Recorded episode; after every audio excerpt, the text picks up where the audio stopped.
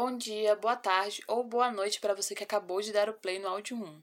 Eu me chamo Larissa Vieira e hoje vamos conversar sobre o que é a internet. Então, o que seria de fato a internet sem nenhuma explicação filosófica? Bom, basicamente ela é um conjunto de redes de computadores interligados pelo mundo inteiro, que tem como principal objetivo a conectividade. Hoje, a maioria dos aparelhos tecnológicos são pensados para se conectar com a internet de alguma forma, mas nem sempre foi assim. A internet foi desenvolvida com um objetivo muito diferente da qual ela é utilizada hoje em dia. Inicialmente, foi criada pelos norte-americanos com o intuito de se comunicarem com seu exército durante a guerra, caso os meios tradicionais fossem destruídos em ataques. Entre 70 e 80, a internet deixa de ser uma ferramenta do governo e começa a ser explorada pelos acadêmicos para estudos e aprofundamentos de pesquisas. E finalmente, nos anos 90, ela começa a ser utilizada pela população geral. Mas até a internet ganhar a confiança das pessoas e o alcance mundial que conhecemos atualmente levou um tempinho.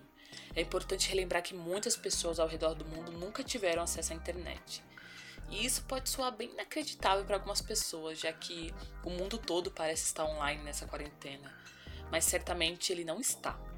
Um estudo da CETIC, Central Regional de Estudos para o Desenvolvimento da Sociedade da Informação, revela que 4,8 milhões de crianças e adolescentes aqui no Brasil não têm internet em casa e que muitas delas nunca sequer já acessaram a internet. É um pouco estranha essa informação, já que o maior público que consome a internet atualmente são jovens, né, são os adolescentes e também as crianças. E se formos parar para pensar que alguns chefes de estado estão levando super a sério a volta às aulas de uma maneira 100% online em agosto, essa informação fica ainda mais absurda, porque certamente essas aulas não alcançaria todos os alunos. E dependendo da região do país, não alcançaria nem a metade ou talvez 10% mas de qualquer forma, vamos acompanhar os próximos capítulos dessa novela da educação brasileira. E certamente vamos informar vocês aqui no áudio 1. Enfim, na quarentena, a internet se tornou o principal refúgio das pessoas para o mundo da arte, da cultura, do entretenimento no geral e também dos estudos. Todas essas áreas estão se adaptando dentro do possível, e é interessante ver tanta coisa sendo produzida e pensada exatamente para esse momento tão único e delicado do mundo mas é um pouco estranho consumir tanta coisa individualmente dentro de casa. Antes da pandemia, era uma opção consumir cinema, museu e qualquer tipo de lazer e cultura sozinho. Hoje em dia é obrigatório e especificamente você aproveita esses conteúdos online, dentro de casa. Os relacionamentos estão mais sensíveis do que nunca e cuidar de quem está perto, de quem está longe, se torna uma missão muito difícil para todos. Acredito que exista uma obrigação muito grande para quem mora junto, como namorada, namorada ou os familiares, de se manterem sempre bem um com o outro. E para quem mora sozinho, não enfrenta esse sentimento, mas é, é, ainda mais desafiador, ao meu ver. Tudo bem que no mês de julho, a quarentena aqui em São Paulo não tá lá essas coisas. Ela não tá com a força que tinha no início. É, antes parecia que a cidade tinha sido abandonada pelas pessoas e invadida pelo medo. Hoje já não parece nem existir uma pandemia por aqui, para ser sincera. Tem um estudo muito interessante da Mutato que mostra como o isolamento está afetando a vida social das pessoas. Ele consiste em uma pesquisa que as marcas fizeram para traçar estratégias de comunicação mais efetivas para o Dia dos Namorados. E um dos cinco tópicos que mais me chamou a atenção é a solidão. E os aplicativos de relacionamento têm um papel fundamental em preencher essa solidão, mesmo que seja por alguns segundos, em um match, uma hora, uma semana, enfim, isso varia muito. Mas o fato é que alguns dados mostram que em um único dia o Tinder chegou a ter mais de 3 bilhões de swipes, que é aquelas deslizadas, e o volume das conversas em aplicativos de relacionamentos aumentou em 20%. Isso é muita coisa, muita coisa mesmo. Pensando nesse assunto de amor e solidão, convidei a Bruna Mascoli, que escreveu uma matéria muito interessante no portal do Arquivo 1 sobre amor em tempos de aplicativo. Dá uma conferida nessa participação incrível, porque tem tudo a ver com essa pesquisa da Mutato que eu acabei de citar. Olá, aqui é Bruna Mascoli e eu vou falar um pouco sobre esse assunto dos aplicativos que não só emergiu agora, né, com a pandemia, mas é algo que eu percebi com as apurações que deu uma revolucionada, né, no ramo dos relacionamentos, se é que a gente pode chamar, né, de, de ramo, mas foi bem interessante. Eu escrevi a matéria, depois, se vocês quiserem ler, ela já vai estar disponível no site. E foi uma coisa bem chocante assim para mim, né? Eu conversei com várias pessoas em diversos aplicativos e eu consegui perceber que o amor ele acabou virando uma coisa assim muito exótica, né, vamos dizer porque as, cada um encara de uma forma. Então, é, às vezes você tá falando com uma pessoa e ela tem uma interpretação completamente diferente da sua sobre o amor, e ao mesmo tempo você tem uma outra, e é legal que você faz essa troca, e ao mesmo tempo é totalmente contraditório. Então é, é engraçado, sabe? É engraçado como essa maneira de se relacionar se modificou. E aí a gente tem é, du duas maneiras de, de encarar isso que é a maneira número um, né, que é uma facilidade de você é, se conectar com outras pessoas fora da sua bolha, é, conhecer, dar oportunidade para outras pessoas e se aventurar, né, com diversidade. Você pode estar aqui em São Paulo e se apaixonar por uma pessoa de Belo Horizonte, do, do Rio, se bem que a maioria do, dos aplicativos tem essa seleção, né, do ao redor que também é uma possibilidade. Às vezes você é, no seu próprio bairro conhece uma pessoa que você nunca tinha reparado, enfim. É legal, é, é muito legal esse leque que, que se abrange. Mas também tem essa questão da liquidez, né? Que aí a gente já entra no conceito de Bauman, do quanto as relações vão ficando líquidas, né? Porque é, é tudo muito fácil, né? Você abre um, um aplicativo, e você tem um cardápio humano. Você pode ter essa interpretação do cardápio humano sem querer ser mordaz com as palavras, mas é algo que pode vir a acontecer. E você passa para a direita ou para a esquerda, ou você entra num, num perfil conforme uma, uma pré-seleção sua. Então são coisas assim muito líquidas, sabe? Você não, não tem, não se dá o direito de, de se apaixonar e de se envolver e viver uma história com toda intensidade, porque se acabar você volta para o aplicativo e continua rodando fotinho, sabe?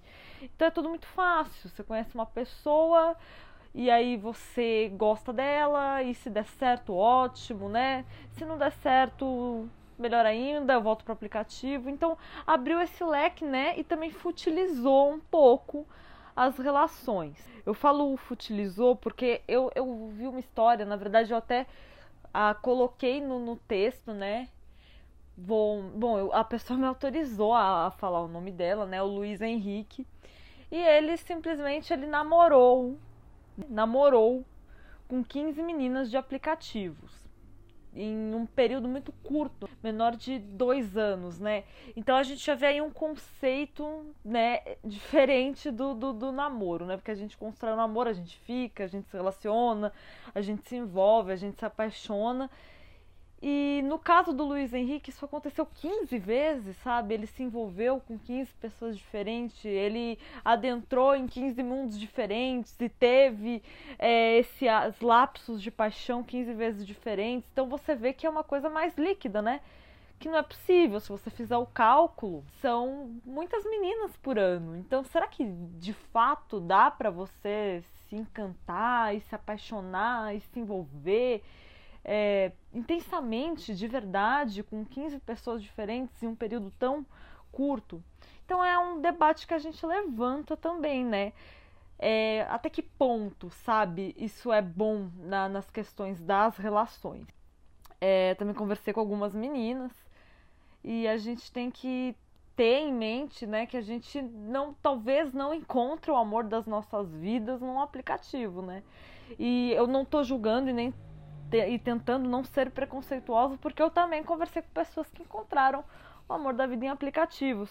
Mas no caso, a gente tem que tomar cuidado com as expectativas, porque a gente vê que facilita muito a desenvoltura de um relacionamento, até mesmo o amadurecimento de um relacionamento, mas também, né, é tudo muito rápido, né? É ávido, é diferente, talvez até se futilize em alguns pontos. Então é bacana a gente ter em mente, né, o que está rolando.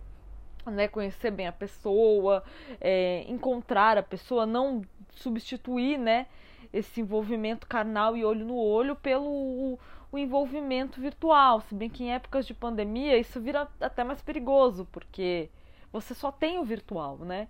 Então você acaba facilmente se iludindo, se enganando, se apaixonando por um personagem que a sua bela cabecinha criou. E é, é perigoso. Agora, outro ponto que eu acho bacana também abordar é a questão do perigo que você tá colocando expectativas numa pessoa e você conhece essa pessoa virtualmente, agora num contexto em que a gente está fechado, que a gente está numa pandemia, é, a gente tem só esse virtual. Esperamos que, que seja né, assim, que as pessoas respeitem né, as suas quarentenas e que fique só no virtual. Mas você não conhece de fato a pessoa, né? E mesmo fora de, desse ciclo pandêmico, você tá tendo uma, um contato assim virtual, pouco, como que eu posso dizer? Você não conhece esse indivíduo. Você vai ver o que? Umas fotos no Instagram. Se a pessoa disponibiliza o Instagram lá, você vai ver o perfil dela no, no aplicativo. Qualquer um coloca o que quer por mais que esteja ficando uma coisa mais segura, a gente vê muito fake. Eu mesma rodando nos aplicativos para fazer a construção da matéria, me deparei com coisas absurdas, me deparei com fakes, me deparei com, com muita coisa. Então é bacana você ter em mente que, por exemplo, uma mulher mais velha, um homem mais velho, que não tenha essa.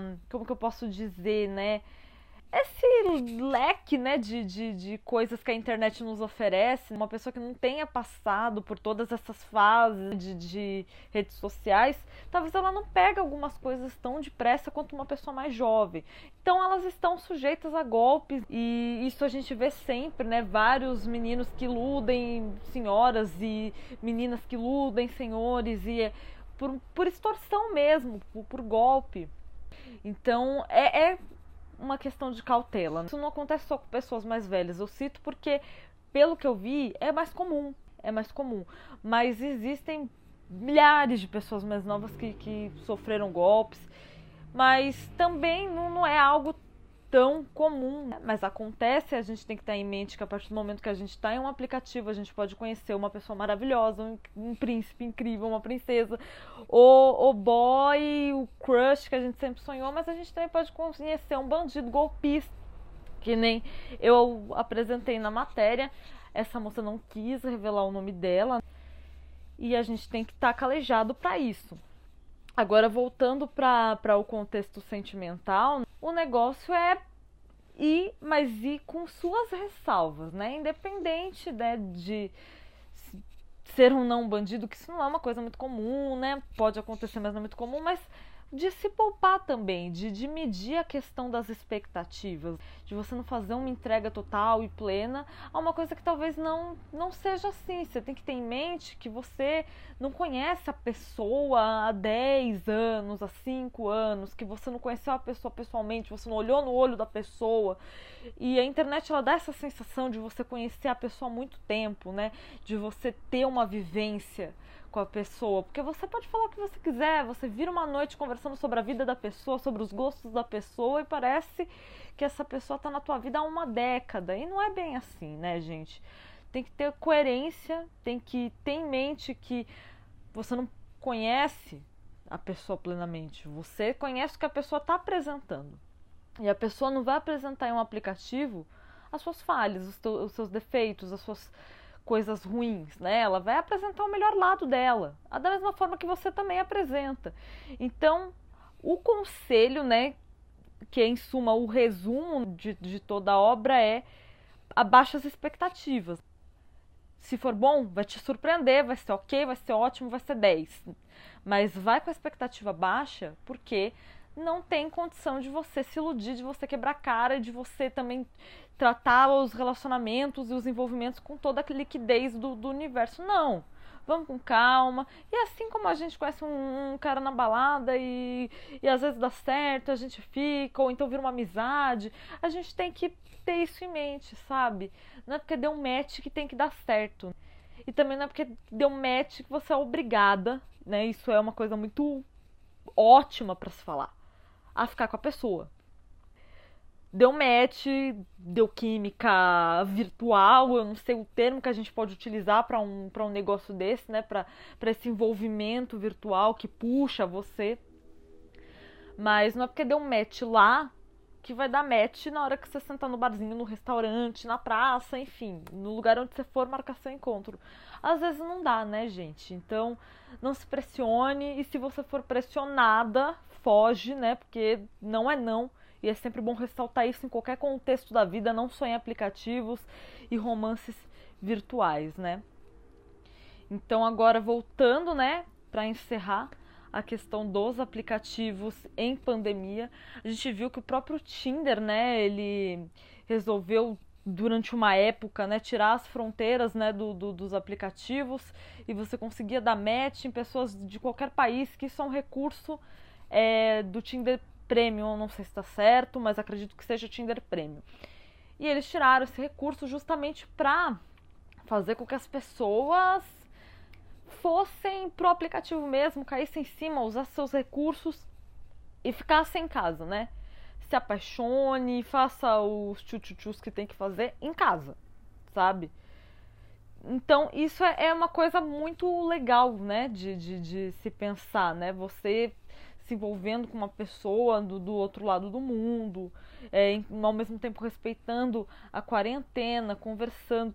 Então a gente está vendo que a pandemia, né, ela teve esse esse negócio de trazer à tona algumas carências do, do, do indivíduo, né? Que a gente está vendo pessoas que não estão acostumadas a viver sozinhas ou consigo mesmas, e aí começa a bater essa bad do eu quero um relacionamento, eu quero me apaixonar, eu quero uma paixão, eu quero uma relação. E isso é muito comum.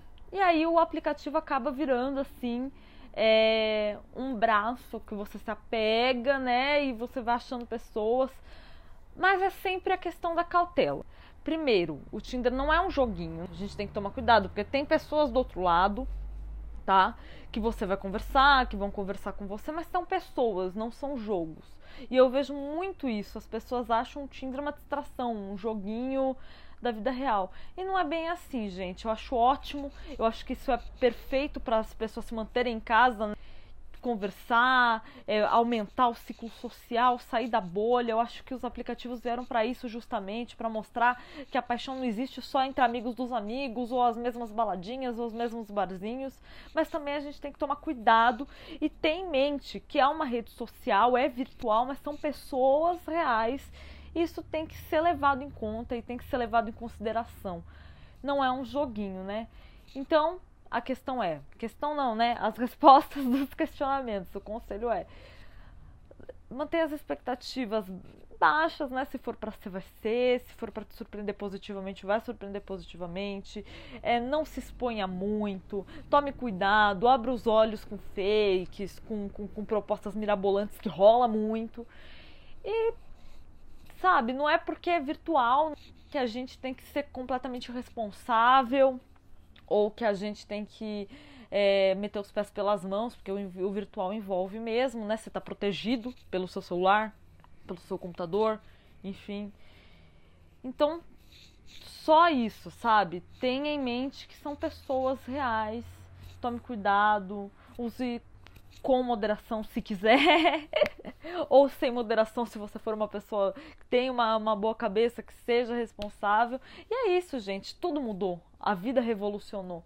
Então é óbvio que o amor e o relacionamento e a maneira de se relacionar também mudaria. E é isso que os aplicativos trouxeram à tona agora com muito mais força, né, no meio dessa pandemia e desse pânico global onde as pessoas precisam encarar o isolamento. E com essa participação muito especial da Bruna Mascoli, encerramos por aqui esse episódio. Muito obrigada você que nos acompanhou até agora. O link da matéria da Bruna e de todas as outras informações que eu citei durante esse episódio estão disponíveis na descrição. Compartilhe esse episódio com seus amigos ou familiares se de alguma maneira ele foi relevante para você. Bom, então é isso. Até a próxima.